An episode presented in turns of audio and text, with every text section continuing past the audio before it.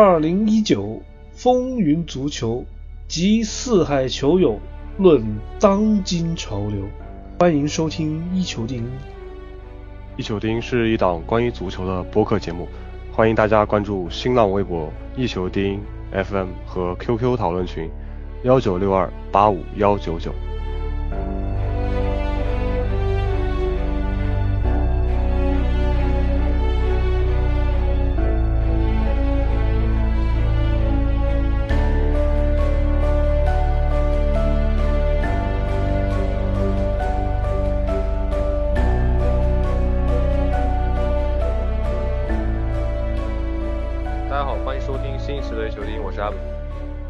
寿司。我是红茶，啊，我是老徐，好久不见。呃，那对吧？这这一期节目我们说一些比较积极，就是喜庆一点的话题啊。就是首先这个尤文图斯啊，就就毫无悬念的拿到了这个一八一九赛季的这么一个意甲联赛冠军了。呃，给大家说个非常惊讶的事情，就是呃，其实尤文图斯在第二轮啊，在联赛第二轮就已经排到了第一位的位置啊。然后从第二二轮开始，第三、第四、第五，第六第七、第八，一直到现在，到最后，在未来的第三十八轮啊，这个尤文图斯还是排在这个这个联赛第一啊。所以说这个碾压情况下，就是非常非常的壮观的。你想，一个联赛从第二轮开始，这个榜首球队就就从此锁定的是这个联赛第一，实在是非常非常的让人可怕。那其实纵观尤文图斯这个赛季，其实联赛方面啊。呃，我们给大家简单捋一下，目前为止其实，呃，基本上都赢了啊，除了他遇到克西热罗纳啊，主场一比一没有获胜，然后客场零比二输给了这个热罗纳，还有一个非常莫名其妙的客场一比二输给了保级球队斯帕以外，基本上尤文图斯啊，该赢的都赢了啊，不该赢的也赢的差不多，反正基本上就是非常稳妥、啊。什么叫不该赢？基本都赢了。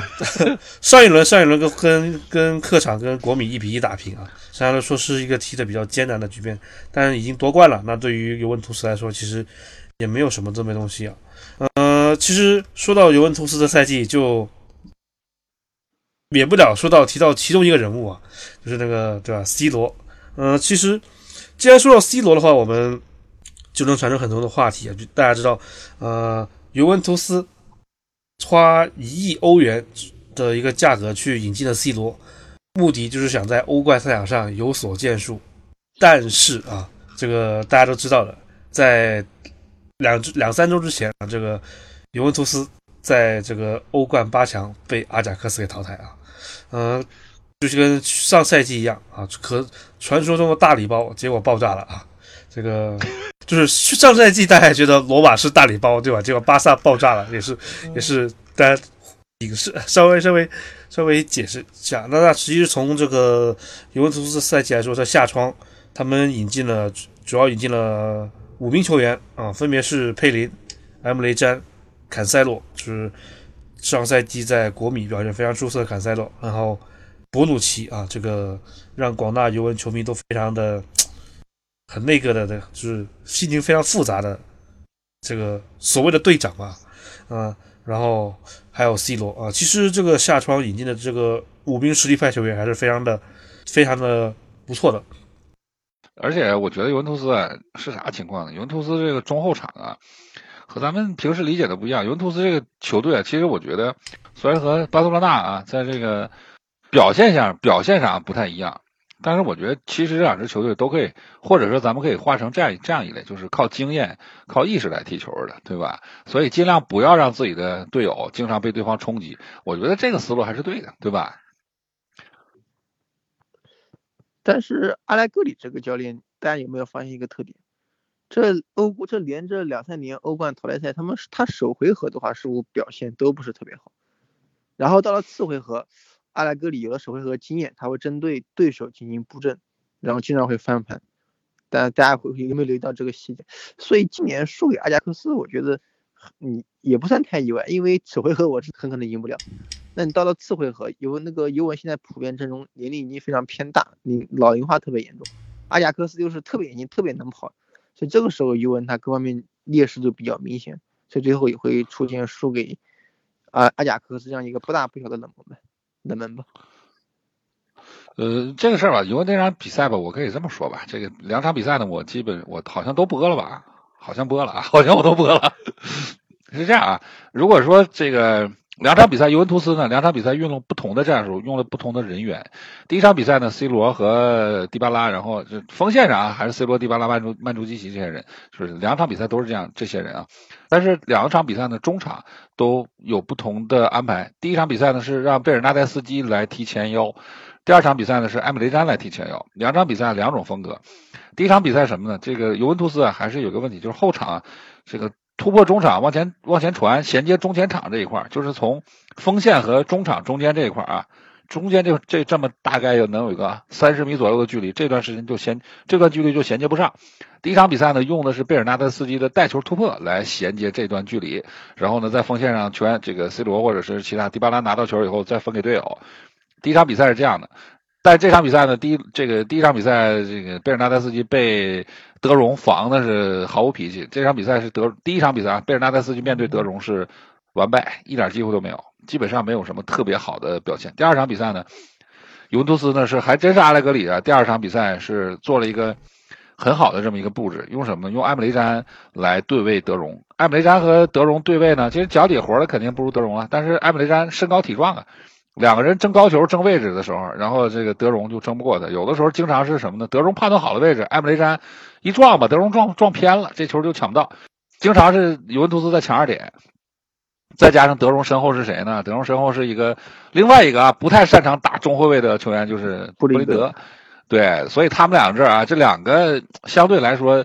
呃，防守就是不是特别强势的球员啊，两个防守不是特别强势的球员凑到一块儿了，所以不管是谁，这个咱们看啊，这个打阿贾克斯的，呃，拜仁、皇马、尤文还是热刺，都在这一侧，这个高球直接找机会，但是这一侧呢，德容还是扛住了，最后阿贾克斯这边前面有什么？一旦阿贾克斯面对这个局面，好，那阿贾克斯就把前面这个内雷斯。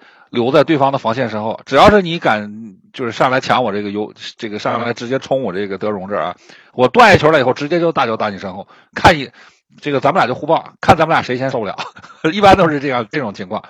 然后这两场比赛呢，尤文啊，嗯，咱们就起码说咱们就能看出一个特别明显的这么一个一个，呃，有明显的问题吧，就是这个中后场和前场的衔接就出了问题。到两场关键的比赛都是什么呢？这个手转攻的时候。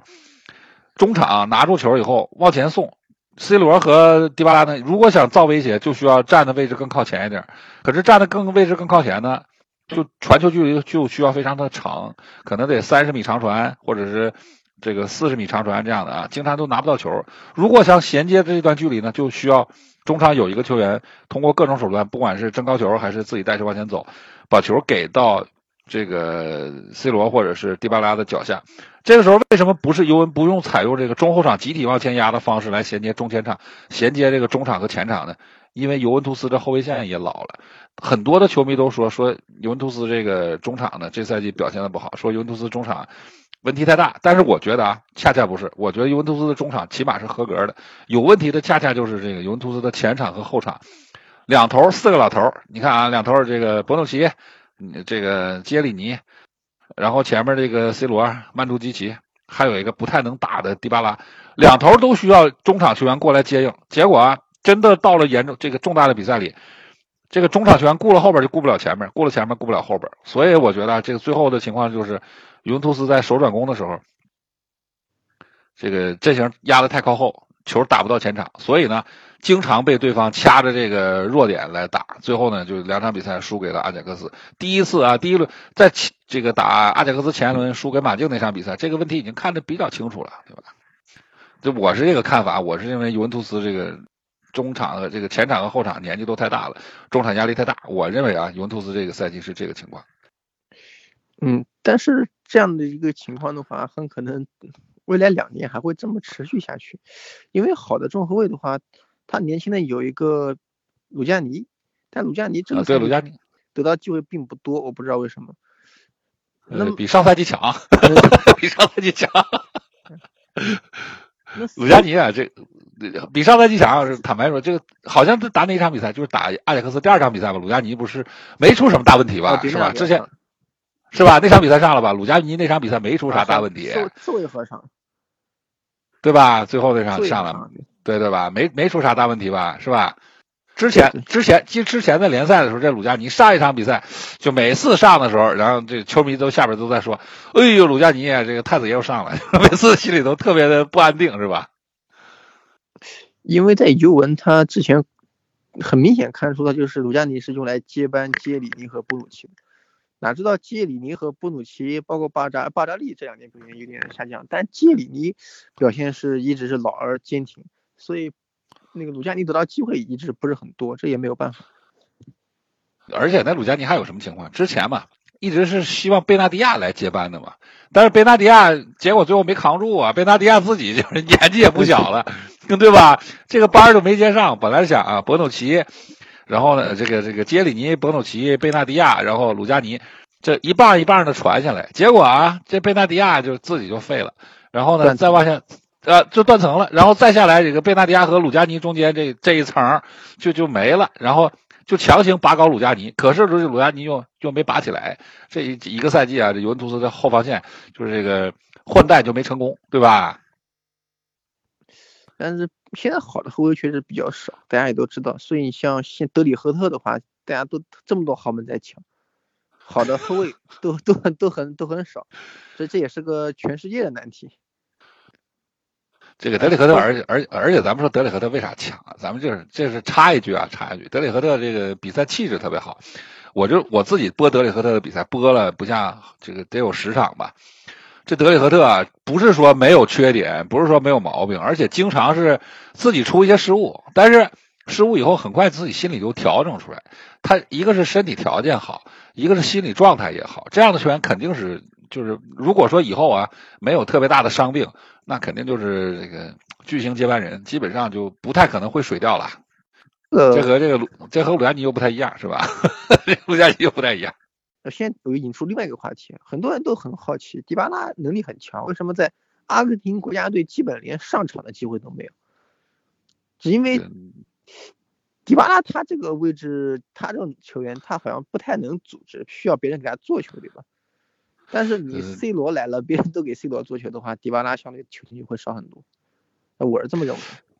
我是觉得吧，迪巴拉有点像什么呢？迪巴拉吧，就是有点像梅西的感觉，但是他没有梅西那么强吧，或者说是一个这个弱化版的梅西吧。迪巴拉首先绝对速度快吗？绝对速度不快，脚底活儿还是挺好，对吧？而且他的冲刺距离非常的近。这个我之前每个赛季之前呢，我大概都是看一看这些球员什么情况。上个赛季呢，我做了一个视频，大概意思是现在啊梅西的连续冲刺的距离最多也就二十米。我估计迪巴拉吧，就别看比梅西年轻，我估计也就是这样，也就这水平，就连续冲、连续突破、连续做动作，也就是能冲个二十米、十五米左右。迪巴拉这个就相当于什么？就相当于咱们玩游戏的时候，这个他的这个这个控攻击范围短，你知道吗？所以他位置一定要往前一点。一旦把他位置靠后了，那他就只能做一件。他这现在的攻击范围短的球员，就像梅西或者迪巴拉这样的球员，只有一件事，只能这个只能同时做一件事，要不我在锋线上我就抓机会，要不呢我就回到中场来帮着这个队友来推进。他自己因为没有那么那么那么好的体力，冲个十几二十米就跑不动了，就因为他连续突破嘛，这个连续爆发力，连续的做大动作，这个连续这个快节奏的运动运动啊，所以他肯定是体能消耗是比较的快，而且呢这个消耗爆发力，消耗这个身体消耗身体比较快啊，所以他一旦这个迪巴拉回来到中场，那就他组织啊，进行帮着后卫来来往前带一带球，那锋线上就没有他，他就刷不着，他起码说他就刷不着数据。如果他一旦顶到锋线上，然后呢，中场这些人又跟不上来，大家又觉得尤文图斯这中场呢又不够看，所以呢，迪巴拉我觉得就是这么一情况，基基本和梅西在阿根廷的这个状况是差不太多。他回到中场，中场倒是能拿球了，可是前场没有人能能接。回到前场了呢，就到锋线上，然后中场的球上不来，我觉得是这么一个问题啊。我觉得迪巴拉是这么一个问题。那么刚才你说迪巴拉这些特点，我觉得是比较入骨三分。他他这个特点就导致他基本如果是打四三三阵型的话，他好像用处就不算太大。啊，对他大四赛季初的时候，咱们记不记得？赛季初的时候，他身后有谁呢？他身后有那个有那个，就是那个哥伦比亚那哥们儿叫啥来着？名儿来着？宝强，夸夸德拉多，对，夸宝强，夸德拉多？对，有夸德拉多，有夸德拉多，夸德拉多怎么呢？夸德拉多这个在原来在边路啊，他慢慢的啊比较成熟了。现在夸德拉多是原来赛季初的时候呢，没受伤之前啊，能踢边后卫，能踢右中场，然后能踢右边锋。他在场上呢，能做成什么样？就有点像这个马竞的右边前锋，有点像谁呢？有点像那个，有点像图兰或者是科克的巅峰时期那个状态，又能传中，又能到禁区里抢点，然后呢还能在边路防守，然后在边路还有一点突破能力。那个时候啊，有有这么一个人的时候，这个不管是 C 罗啊。迪巴拉呀，都能踢得更舒服一点，因为他在中场有这么一个拿球的人，还有自己点一点，还有自己比较擅长的这个，这个这个这个这个进攻方式吧。所以呢，大家也都这个往前走啊，也该抢点抢点，该在禁区附近抢二点抢二点，或者在禁区附近帮着过渡一下，也都大家有这么一个玩法。结果这个中场这这个赛季尤文中场也确实是伤的也是够呛，比如说这几个技术型的，比如说这个这个这个夸达多，我觉得是。对于我们中场啊，夸达拉多受伤，对尤文中场是影响比较大的。夸达拉多终于在尤文能踢，就是有咱们原来记着这个，在在佛伦萨在切尔西的时候，那个夸达拉多什么样的？说那个就是突破狂魔嘛，带完球以后，自己不知道往哪去是吧？终于成熟了，可是受伤了。这这你说这这事儿上哪说理去，对吧？其实我们想看的尤文这个赛季，其实他目标本来就是说想。要冲击这个欧冠冠军的啊，但是下窗的这么一个补补进，其实呃也算是符合球队一个需要。毕竟他埃姆雷詹是为了防补这个这个赫迪拉的老化，然后佩林的话也算是给斯基斯尼补上了一个这个上了个双保险吧。然后坎塞洛的加入其实一直解决了尤文图斯当尤文图斯当年最后卫德西利奥，德西利奥就是当年吹阳出名德莱文嘛。啊，其实到了尤文做表现，其实就也不怎么样，也那也挖了个坎塞洛，这也，是虽然说不能说是从国米挖过来的，但基本上也能理解从国米那边把那个挖了个坎塞洛，其实在联赛方面对对手也是个削弱嘛。那其实博努奇啊，从米兰这个当然可能有点屈辱啊，这个转会，呃，C 罗一看打欧冠了，结果欧冠就 非常的奇怪啊，就被这个。阿贾克斯给干掉了。这个当然，我这相信很多听众其实对这个至少这这个这不能说这个系列赛吧，这两个比赛其实都还蛮都还挺想听听我们的意见的。不知道这两场比赛大家的，就是从细节上面，尤文到底犯了什么错误，而使得这个尤文啊就这么止步了这个八强。而前几年啊，在那个在某个男人还不在的时候，这个尤文图斯的这个欧冠战绩可是。可是比今年还要好得多啊！这里可能又这个问题可能又引起了一部分的腥风血雨，不知道各位怎么看这一个八强的一个比赛了？这个情况刚才我大致也说了一下，就是阿莱格里这个教练这几年他欧冠淘汰赛第一回合打的都不算太好，然后到了第二回合的话，阿莱格里他的这个硬这做功课能力很强，针对第一场比赛犯的一些问题和对手弱点，他会详细的去做一些针对性的部署。那么打阿贾克斯这场比赛也是的，首回合打的不算太好。那你第二回合的话，尤文他这个阵容老化的那个老化问题特别严重，然后阿贾克斯又是特别年轻，特别能跑，而且很重要。阿贾克斯他们都知道我们是最后一波了，到了夏天就散伙了，所以最后要拼一下。他们这个驱动力太强。这个阿贾克斯确实中后场中这个整个球队啊，不是中后场能跑，整个球队特别能跑。咱们这个，咱们就是咱们说个题外话，就是也不算特别题外。阿贾克斯上一波出来的球员，大家记得是谁吗？是阿贾克斯上一波应该是一三年吧，一三一四那两年吧出来的。上一波球员就是埃里克森。当时大家有没有？我不知道大家有没有记得埃里克森当年是怎么跑的？当年埃里克森啊，打欧冠的淘汰赛，打欧冠的平均跑动距离是一万三。大家听这个数吓不吓人？一万三，哥们儿。有些球员啊，说哪一场比赛跑了一万三，都有可能。那那那个赛季的埃里克森场均一万三，你们听着是不是吓人？现在有这样的吗？有，这真是有这样的啊。然后现在的阿贾克斯啊，现在阿贾克斯，咱们说这前场这几个人，你说能跑的谁啊？呃，塔迪奇都能跑，都能跑，对吧？内雷内雷斯对吧？然后齐耶赫，然后范德比克。德容再加上那个舍内，这这中前场哪个不能跑？反正后边就后卫线上。中前场估计就这个亨德拉尔跑不动了，是吧？对，亨德拉尔跑不动，就最后来用啊，最后来上来比划一下，当个吉祥物，平时不用啊，对吧？是吧？所以说尤文图斯跑不过阿贾克斯，这个我觉得是特别特别正常的事情，对吧？就尤别说也别说火尤文被这个阿贾克斯跑死，皇马不也一样吗？去年时候他们俩还说呢，说咱们俩这个踢到这个份儿上啊，水平都很高。那今年你看皇马不也是倒在了阿贾克斯脚下吗？对吧？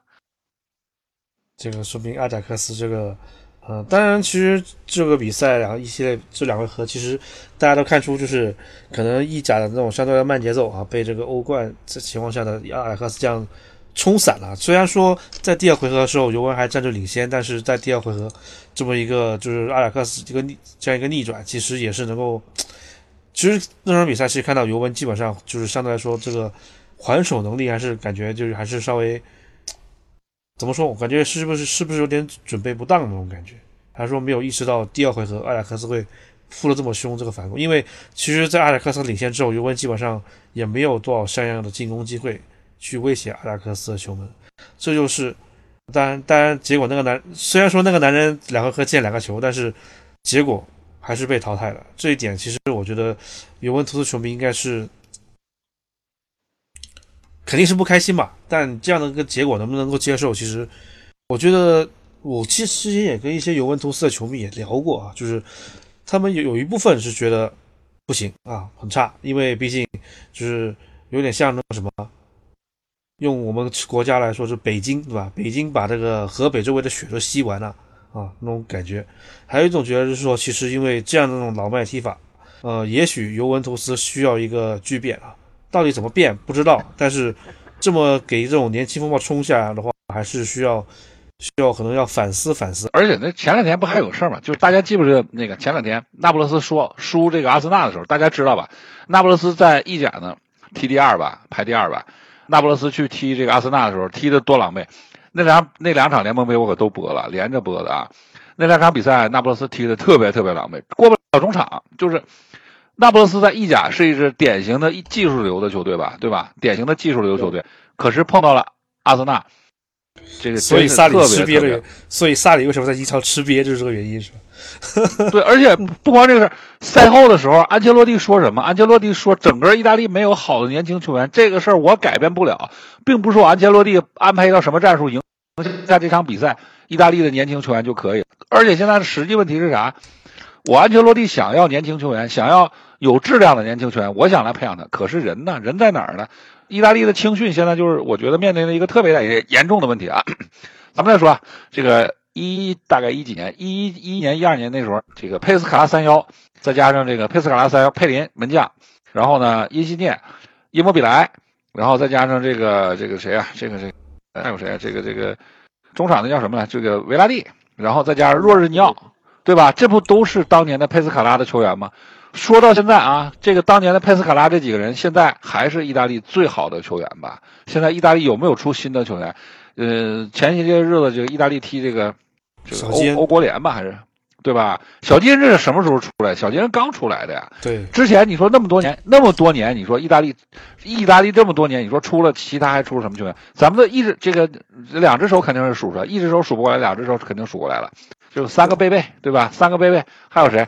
这个红贝贝、紫贝贝，这个还有花贝贝，花 就是三个贝贝是吧？这个紫的这个紫的这个这个这个贝尔纳代斯基，然后这个红的这个贝洛蒂，然后还有这个绿贝贝是这个这个绿贝贝这个这个贝拉尔迪，这三个贝贝现在还就是贝尔纳代斯基还行吧？贝尔纳代斯基因为找找到了尤文图斯这个平台，然后也持续给他机会，贝尔纳代斯基相对来说还行。另外两个你看贝洛蒂原来说叫叫价一亿。现在五千万卖给谁，谁也不买。五四千、三千万都不一定有人买，只有五千万。对啊，你看五千万谁买？其实，其实其实，哎，其实用句话说，现在其实说句实在话，现在目前意大利最靠谱的中锋，竟然是三十六岁的夸里亚雷拉，对吧？这个意甲联赛这个赛季，对吧？射手榜，我记得没记错，应该是射手榜排，射手榜应该排第一还是排第二吧？巴里亚雷拉排第二，他第二，应该是 C 罗第一，他第二。你现在其实意大利他这他排第一。现在这意大利唯一一个能用的中锋，还竟然是个三十六岁的一个老将，其实也是一个蛮蛮悲哀的一个事情啊。那就是，但是意甲一直是养中锋的养老天堂。刚才我查了一下，夸利亚雷拉目前是意甲射手榜第一，C 罗是第四啊。夸利亚雷拉，C 罗第四，我去。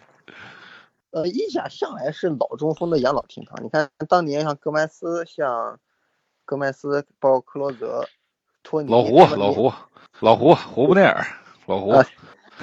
年龄大，他们年龄大，他们都去意甲，为什么？因为我刚才也说，就意甲整体它的跑动速度相比于相比于其他联赛它是偏慢的，然后速度偏慢，攻防转换速度偏慢。那么，那你作为中锋的话很简单，你站在那站着，别人给你传球传过来就行了，但需要跑动不是很强，所以这个这个对年龄的话相对要求就比较低。所以，所以意甲经常跟人开玩笑说，意甲的中锋是越老踢得越好，因为他不不怎么需要跑动。那你这个这个越老经验越经经验越强的话，就越适合。一黑把 C 罗给黑了是吧？黑了，开个玩笑，我当然只是开个玩笑。哎，我突然发现还有这么还还有这么个材料是吧？对啊。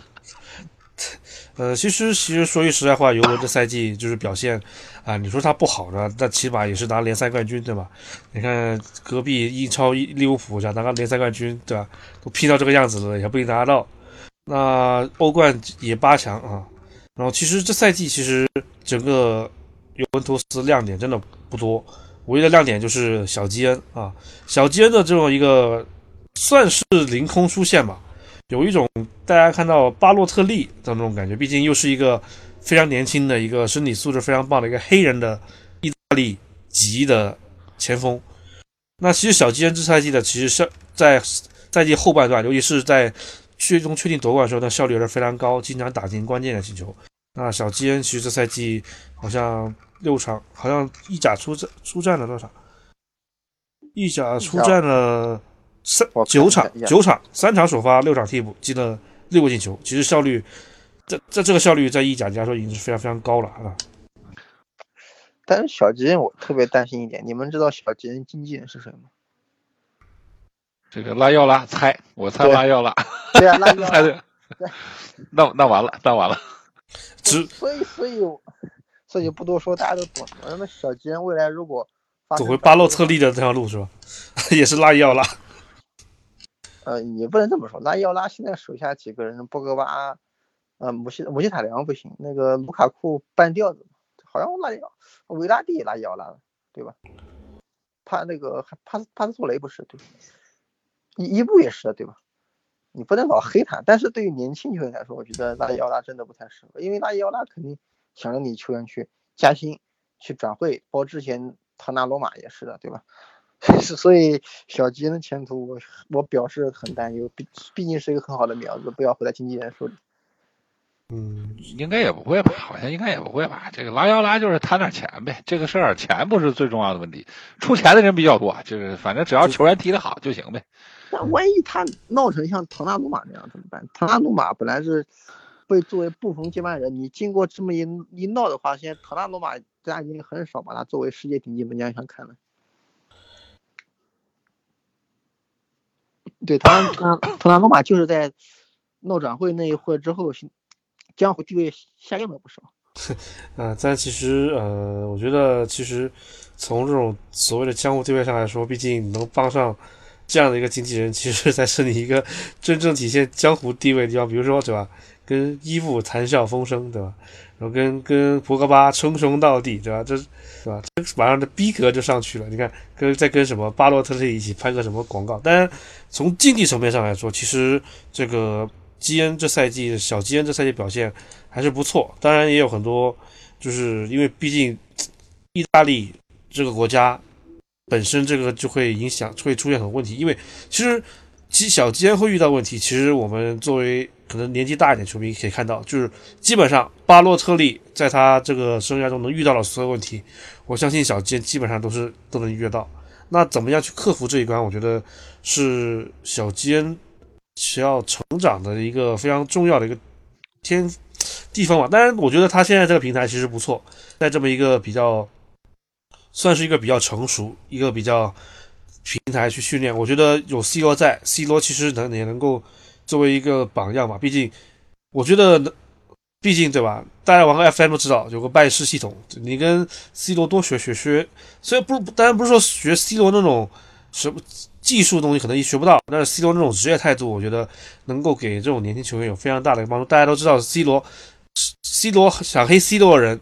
很多地方都可以黑，但没有人会黑 C 罗的职业态度，这一点是很多人都可以公认的。我觉得小基恩在这么一个环境下，毕竟尤文其实也善于培养中锋嘛，这种年轻中锋，比如前段时以前莫拉塔，也是虽然说像莫拉塔现在踢的不怎么样啊，但但是也是一个非常好的一个东西，好的一个地方让他去发挥。毕竟毕竟这种地方背锅不用他背，然后能够有一个比较，但你说拉伊奥拉吸血这个要，看吸谁的血了，对吧？尤文图斯这种。跟他打交道这么多，应该倒不是很怕，反倒是转会这，如果你说频繁转会会影响一个球球员的一个能力，我觉得球员本身自己的心态方面问题还是比较大。这个得看人。前段时间我印象特别深，就是吴磊刚到西甲那会儿，体坛之报一个特别牛、特别牛逼的大佬，就说我不看好吴磊，为什么？他说：“因为当年中村俊辅去西班牙人都没踢出来，为什么吴磊能踢出来？但是他忽略一个很，当然现在目前开始被打脸了。为什么他会说这样一种话？因为因为像吴磊他去，他并不是作为绝对核心在用，对吧？你中村俊辅这种特点的话，去肯定是直接作为核心去用。那么对于小吉来说，他这个位置也不需要一定当核心去用，所以这是他成长一个比较好的契机。像中村俊辅这种中场要控要控球要球权的球员。”包括像波格巴，他走到哪他一定得有球，一定得有球权。包括像桑切斯，一定得有球权。这种球员必须得用当做核心去用。所以这种球员如果他换地方的话，风险会比较大。那像魏这种的话，这话有点扯远。像像小吉恩这种球员的话，他换个地方的话，我个人觉得这种类型的话，并不会受到特别大的影，不会都特别大的影响。哎，对，我觉得这个话说的有道理。小金本来就是中场，是比如说，现在小金用法就是经常踢着踢着啊，然后后边下半场把他冲上来换上来，然后让他小金冲一冲对方身后。现在不也就是这么一个踢法吗？对吧？现在不就这么踢法？我觉得这么踢法应该是问题不大吧。正好他年轻嘛，说我往前冲一冲，往前突一突，是不是？他应该是这个情况。他正是年轻的时候，就该突该冲。该这个放肆一点的时候，我觉得这个还是可以。我觉得是小金这个从长远来看啊，小金呢应该是在意甲啊，这个还是还是能得到长足的或者是比较稳定的进步吧。嗯，而且还有一点，刚才就是说 AC 米兰这些年一直是没找到正道。那国际米兰的话，他这这几年人员的这种进出流动也特别大。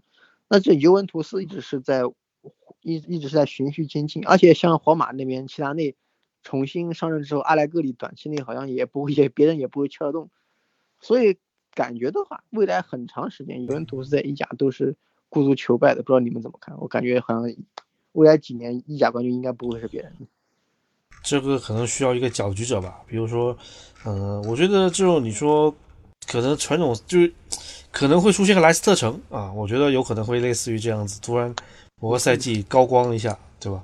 这个这个可能莱斯特城也也就一个，不会对一个赛季其实够了，一个赛季其实对于这个，当然你说意甲黑马这方面，哎，数就是从上往下数，感觉都非常尴尬，也不知道也不知道怎么说。呃，这么说我还相对这个知道一点，这个比如说，呃，比如说那不勒斯，大家也对他寄予希望吧？那不勒斯，但是这个赛季的重建宣告失败了，为什么？那不勒斯这个赛季。买了谁呢？从这个上赛季的这个贝蒂斯手里买了一个八号，呃，这哥们叫什么来着？叫叫叫什么来着？那哥们就大高个儿，那个那个中场，叫叫叫什么来着？那个叫叫路易斯叫什么来着？这个叫什么路易斯？叫叫叫叫这个，我想想啊，就在在上法法比安路易斯。对，法比安路易斯，对对对，法比安路易斯，法比安路易斯，这个中场上赛季呢，这个在西甲表现是挺好，这个赛季到意甲以后。一开始啊，这个他是踢一个三中场之一，然后慢慢的哈姆西克也走了。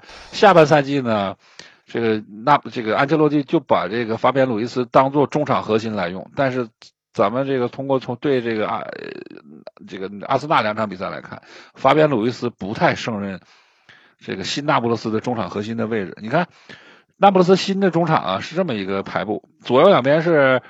靠左的是泽林斯基，靠右的是卡雷洪，然后中路两个人是法比安和阿兰，阿兰主防守，对，然后呢法比安主进攻。但是这个咱们看到最后就发现什么呢？法比安呢没有打出这个四四二中路核心的这个效果。他我觉得到目前为止，他上线都可能都赶不上瓦伦西亚那中场那十号帕雷霍，我觉得比他都要稍微差一点。我觉得如果以他为核心啊，这个一两年之内以法比安·鲁伊斯为核心，我觉得那不勒斯应该是想崛起比较困难。而且呢，这个法比安·鲁伊斯的，你看到中场吧，他长那么大个儿，他又不觉得他特别能防守能力特别强。到了前场以后呢，他这个个儿速度有点慢，然后在前场拿球又不是特别稳。所以这球员，你说这个这到底怎么用？还是说安切洛蒂？照搬了一马竞那一套四四二，最后能踢成什么样？反正我到目前为止，我是觉得啊，嗯，这个以这个赛季的下半程为标准来看，那不勒斯的这个重建是不成功的。以这个原来那那个那不勒斯是谁呢？是原来的那不勒斯是哈姆西克的那不勒斯，对，若尔尼奥的那不勒斯。这个赛季看啊，他们两个走了以后，那不勒斯的新的中后场中这个新的这套班子应该是没打起来。我是这么认为啊，其他的球队，咱们大家说，或者说米兰啊，要防着阿兰被挖，对吧？啊，对。阿兰卖多少钱？冬天时候怎么说？冬天说大巴黎要买阿兰，花多少钱？一亿啊？多少钱？他大巴黎那会特别缺中场，所以就到时候到时候再造造声势。反正大巴黎那时候是个中场，就跟大巴黎说：一愿买愿意买不买不买就不买就算了，是这意思吧？对。但是有一个细节，就是欧冠小组赛，老实说，那不勒斯打的还是可以的，只不过最后可能运气各方面差一点没有出现。那汉姆西克，对汉姆西克一走之后，打阿森纳的完全感觉和小组赛打巴黎、打利物浦是两支球队。比确实可能汉姆西克对这种球队不不光是战术上，还是整个精气神上影响都是挺大的。这球队基本就断了，对吧？这球队基本就断了，跟以前不是一个球队了。对，之前不是那不勒斯有一个神是马拉多纳，那么现在有两个神，就是马拉多纳和哈姆西克，就是这样一个神的离开，对球队的影响，短期内是很难平复了，对吧？我感觉应该也是，也我感觉应该也是，而且呢，你看以前这个萨里的那不勒斯踢了好几年，几年四三三，踢了好几年吧，是吧？踢了好几年，这个赛季变成平行四四二了，这个整个的球队的战术体系都变了。嗯，这下要几年才能磨合出来这个新的这套人马？而且这时候核心部件是这个法比安·鲁伊斯，到底这个人值不值得以他托付他终身呢？就让这个哥们儿说二十二十二岁啊，二十二岁，对啊，还好，还年轻，那反正还年轻是吧？二十二岁，这个该发育也发育了是吧？该有胸有胸了，该屁股有一五二三，中超还一五二三呢，知道吧？这不能这么说的。对对对，你说的对，你说的对，你你说的对。所以其实这个赛季看来，这个就基本上结个尾吧。这个整个尤文这赛季其实，呃，算是一个正常的赛季吧。啊，当然可能很多球迷，可能一些激进的球迷对阿拉格里的不满，可能又加深了一年的仇恨啊。应该不要说加深了一年的怨念啊。那可能阿莱格里下赛季的如果再没有突破会怎么样，大家也不好说。但我觉得整个赛季其实 C 罗。我们之前在 C 罗转会之前的就曾经做过一期节目，说 C 罗能够为尤文图斯带来什么？但结果现在这赛季看来，其实带来的东西带来了该带来的东西，但是感觉整个的，就是质变还是稍微不够啊。这一点就是我也觉得也算是对尤文图斯这赛季一个小小的失望嘛。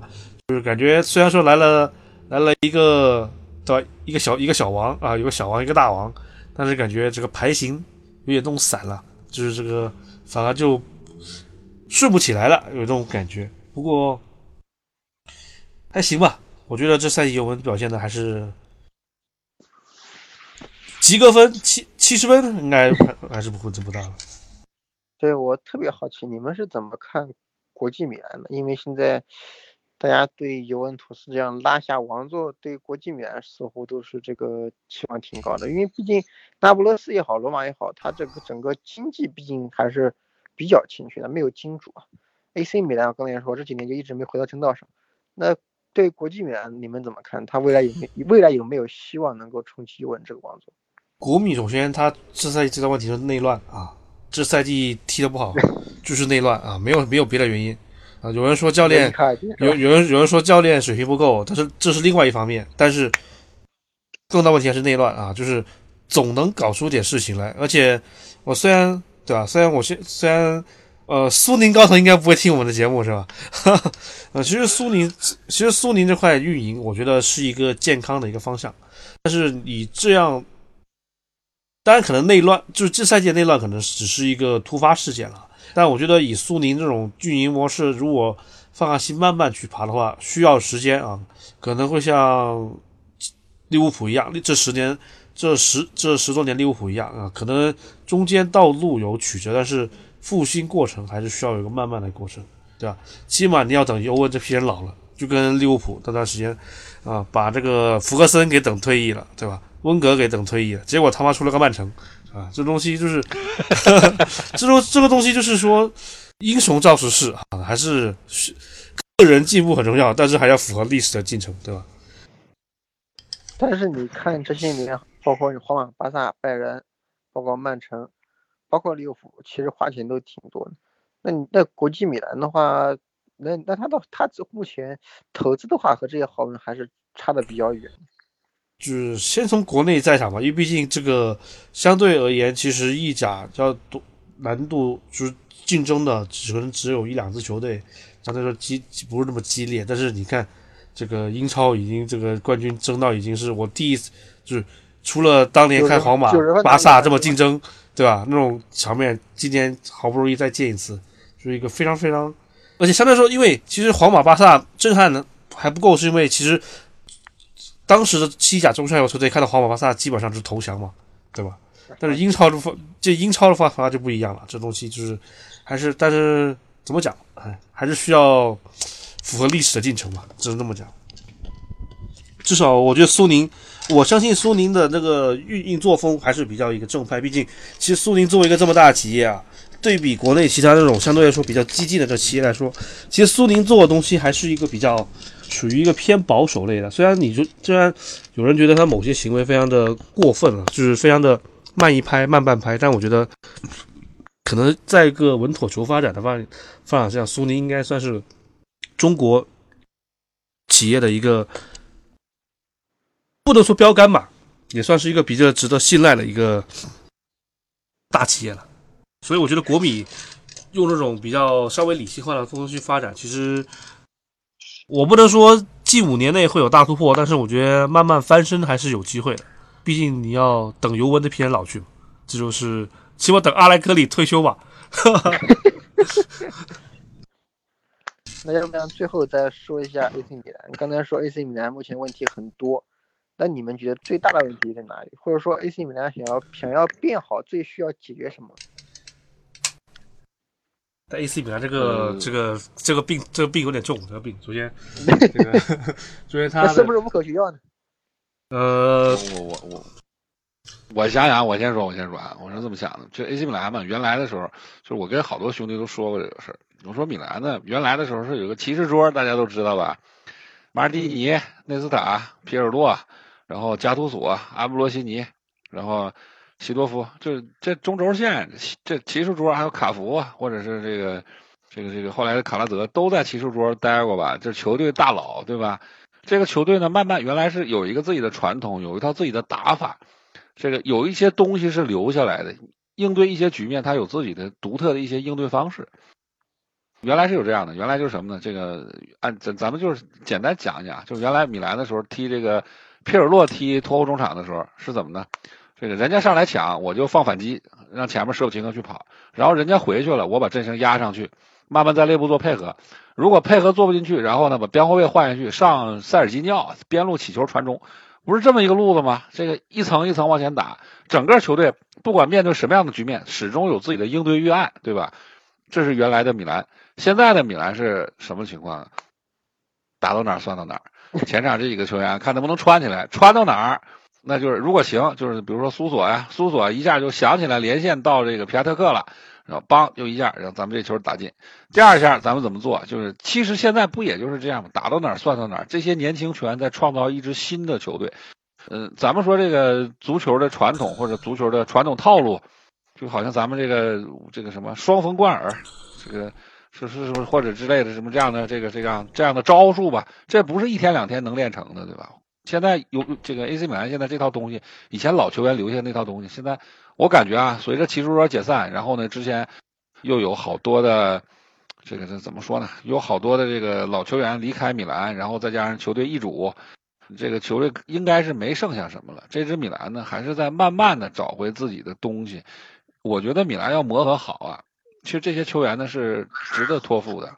比如说帕奎塔，比如说皮亚特克。皮亚特克在现在的中锋年轻中锋里，你看他射门挑这个射门感觉抢点那个感觉，我觉得应该是在应该在前三吧。我觉得皮亚特克真是非常欣赏的。虽然说跑动能力有点一般，对抗能力有点一般，但是射门那一下确实是太好了。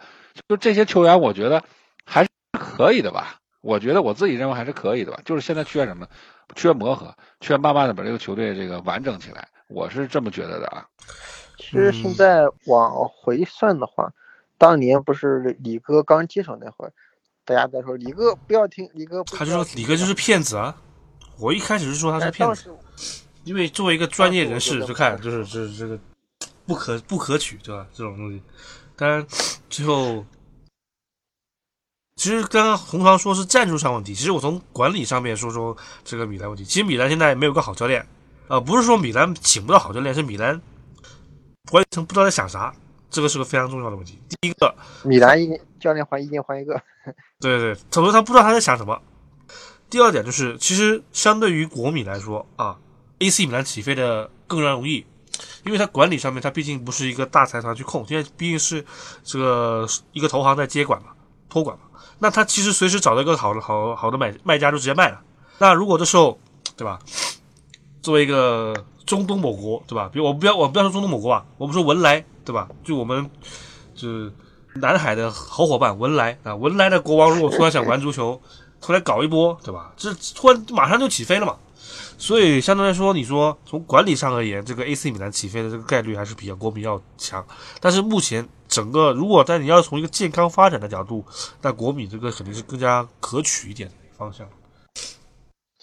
其实我就是当年不是都说李哥不要听对吧？当时很多朋友说米兰有戏，当时我说米兰没戏，为什么？米兰当时花两亿买了一支主力阵容，然后我就说，首先你这买的这些人，除了波努奇之外。别的人的话，豪门有豪门看得上吗？没有。换句话说，你当时买那一帮球员，其实大部分属于二流球员。买二流球员就算了，最让我不能无法理解是把巴卡给买。巴卡是米兰那些年一直大腿，你买了这帮人，就把你最大的最大的得分利器给卖了，那你你这是个什么思路？所以感觉米兰那会儿就是为了换人而换人，这个是我一直不理解。然后换人的话又又换主教练，换主教练后又得换人，就陷入这么恶性循环。就管理上问题还是蛮大。现在看加多索也待也待了快两年了，也不容易。那你们觉得加多索赛季末会下课吗？现在不是说要要找谁？现在找到谁吗？又是一个民宿，忘记前天看了个新闻，不知道是谁。反正，哎，这个 AC 米兰任重而道远吧。但米兰这些年基本教练寿命都过都过不了一年，半年算长的了。那那这么看，加多索已经算是比较成功了。就别哪天把卡卡推上去，加不错吧？这个也还行吧，也还行吧，是吧？也还行吧。这个可能要被他掉粉了。但是说完这句话之后，取消关注，不行，加投诉。我这拦都拦不住你们啊！再问个问题：米兰现在核心是谁？没有，每个队都有核心。米兰对米兰没有核心现在。米兰就如果说进攻核心有吧，算苏索吧。苏索在前场就靠着他往内线切一下，然后好多的进攻方式都以他往内线切这一下，呃，这一下手段来来为为这个基础来构建的吧。反正我觉得，如果说有一定有个核心的话，完了就算苏索吧。苏索呢，虽然大家觉得他带球有点过于粘球了，但是他是主要的进攻手段吧，所以或者说可以说是说是他吧。或者说谁？或者说这个这个罗马尼奥里，罗马尼奥里可以也算一个。你你不能把中后卫都算核心的。对，那中后卫肯定是核心的，中后卫肯定是核心。啊，好，那那你这么那你说范啊范迪克他这种出球能力比较强，可以算。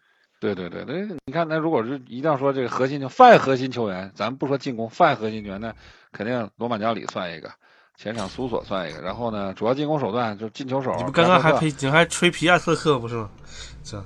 就皮亚特克，我很喜欢皮亚特克。皮亚特克就是哪儿都好，就是扛不住人，长那么大高个儿，白白白长了，真的。就我就长那儿了。我真的这皮亚特克，我我都快二百斤了，我就估计皮亚特克现在能一百能有一百七，也就那样呃吧。卢卡库呃不，皮亚特克官方数据是七十七公斤。啊，那还不到呢，他还一百六十多，一百五十多，我天呐，才一百五十多。看来需要来英超转转重了，对这这这这得得八三一八，没那都没有用，得到东北来吃点肉啊，吃点锅包肉，吃点肘子，马上就长肉了。那扯扯得有点远。那最后要不要分析一下意甲的降级形势？这个好像没没没有人关心哎。这个这个不是我说这东西，意甲谁要意甲这个，哎，怎么说？这个我我我我我我现在临时看一下，我临时打开网页，我看看意甲谁要降级了。就大家也别嫌我这个反应慢啊，那我就是确实得看，不看真不知道啊。我给大家说一下啊，我给大家看一下意甲这个积分榜，我给大家说一下啊。现在呢是尤尤文图斯啊，现在八十八分，看这早都夺冠了。然后呢，那不勒斯七十分第二，国际米兰六十二分第三。对对，那直接说降级区那行。然后降级区啊，这基本这个不是已经降这个十七、十八的恩波利还，恩波利离第十七的乌迪内斯呢差四分，现在是二十九分。呃，踢到三十四轮，还有还有几轮？意甲是三十四，呃，意甲多少？意甲已经结束了是吧？意甲三十八轮，对，还有四轮。意甲是啊，意甲还有四轮，意甲还有四轮啊，四轮呢。然后恩波利如果能追上的话，一这个恩波利如果在四轮能追四分呢，还可以。然后呢，切沃反正已经肯定是不行了，切沃现在这个十五分，他肯定是完蛋了。然后呢，切沃是不少好球员。呃，上赛季有好球员，上赛季那几都卖没了，都卖没了。加凯里尼在切沃，加凯里尼我挺喜欢的。那加凯里尼都什么年纪了？那 加加凯里尼都什么岁数了？还还还，那就不算了啊，那就不算。然后佛罗西诺内呢是二十三分，然后还有四轮呢，然后他基本上就就完蛋了，追十分那肯定是不行了。然后只有这个恩波利和乌迪内斯啊，还有热那亚这几个球队，还有理论上的。还有谁呢？还有这博洛尼亚，还有三十七分、三十九分的，十三名以后啊，三十九分、三十七分、三十五分、三十三分，还有二十九分。理论上来说啊，这个还没结束，但是恩波利基本上四轮想追四分可能性也不大。乌迪内斯这赛季啊，呃，不是上赛季踢得好，把那个杨科托给卖了，呃，大概也就这样吧。估计意甲这个基本上这个弗罗西诺内和杰沃就是完蛋了。然后呢，恩波利估计也是追不上了，大概。也也就这样了。啊，最后再补一句吧，因为作为一个资深的信虫，我是特别讨厌意甲，因为写过信的人都知道，给意甲写信和做慈善其实区别不大，对吧？就是写十封能回一封不错。最后再说一下意甲这一点。我都不知道怎么接的，是吧？这这老我都不知道怎么接。关键是。不是我，关键是我不知道，我真的这个咱们在咱咱们这个年代还真是有人给意大利写信呢。我说这是多少年没见过这东西。我现在说实话啊，我现在出门就是任何的联系方式就是微信，我现在短信都不发，这写信薛博士啊，太有情怀了你。因为足球一直有一个圈子，就是给俱乐部写信要签名嘛。那像像曼联、拜仁，他回信率是比较高的。那意甲绝对是目前比较主流的联赛里回信率最低。像尤尤文国际米兰，基本能收到就可以就可以就可以装逼装一年了就。哎呀，这真是啊，真是就刚知道这个事儿啊！你要不说我都不知道。行呗，那我们这节目啊，花了一个小时时间啊，说了下这个尤文啊，最后也给了这个米兰双雄啊一个复兴的一个期望。那最后还是希望大家能够继续多多支持我们节目啊，我们我们一定会保证我们的更新频率的啊。行，这个那那咱们就是这个一起保持。那直播直接吐槽是吧？这这这个欲言又止。行吧，最后给大家来，好，那这期节目就到此，大家再见，拜拜，拜拜。